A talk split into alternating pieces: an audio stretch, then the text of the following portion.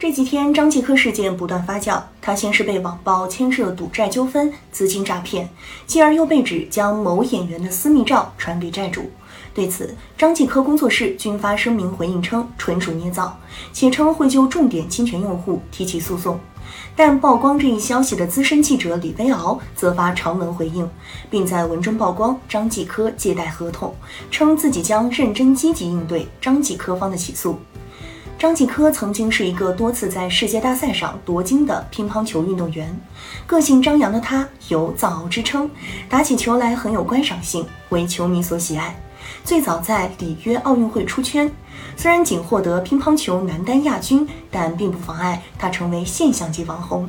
此后，张继科相继荣获2016中国十佳劳伦斯冠军奖、最受欢迎男运动员奖。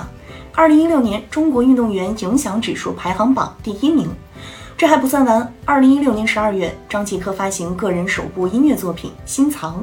二零一七年二月，张继科首度登上央视元宵晚会，并演唱歌曲《同桌的你》。自此，张继科转型为综艺节目红人，并代言了很多品牌。二零一七年，体坛周刊公布了中国体坛财富榜，张继科二零一六年以六千万元收入排在第二。体育明星离开体坛之后，有着多种出路，成为绝经型艺人便是其中之一。这也无可厚非，在流量时代，任何一个人都有变现的权利，体育明星也不例外。但一个体育明星之所以能有令人啧舌的商业价值，本质上是受到公众抬爱的结果。换句话说，在给出亮眼的竞技技术和表现之外，一个体育明星要想获得长久的影响力，决定权并不是那些对其趋之若鹜的公司或商业机构，而是民意。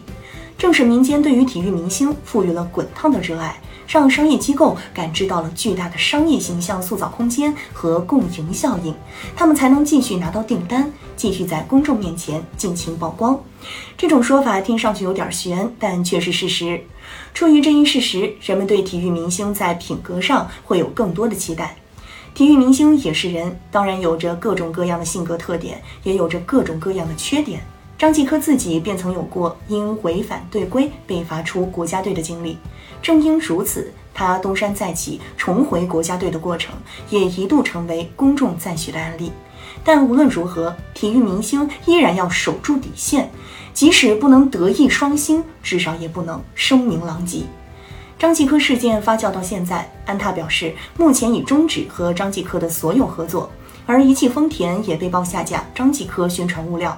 品牌方和体育明星不仅建立有深厚的商业代言关系，也保持着道德条款的约定。近年来的多起体育明星塌房事件中，品牌方的反应都堪称神速。他们的无情行为其实是一种极为冷静的切割标志。没有哪个品牌方不重视显而易见的损失，在得罪明星和得罪明星的选择题面前，他们会作何选择，根本无需考量。现在的形势几乎是我们可以看到一种骨感的结果。下架的不仅是张继科的宣传物料，更有他历经千辛万苦而树立起来的。公众形象，退役体育明星继续保持高光的例子很多，例如中国女排前队员惠若琪发起成立惠若琪女排发展基金，投身公益事业。对比这类例子，把钱赚足了却翻了车的前体育明星们，让人失望之至。我们无法要求体育明星都能在社会的舞台上保持拿取金牌时的完美姿态，但我们可以通过那些惨痛的例子，提醒其他的张继科们。出来混时，别忘了自己是谁。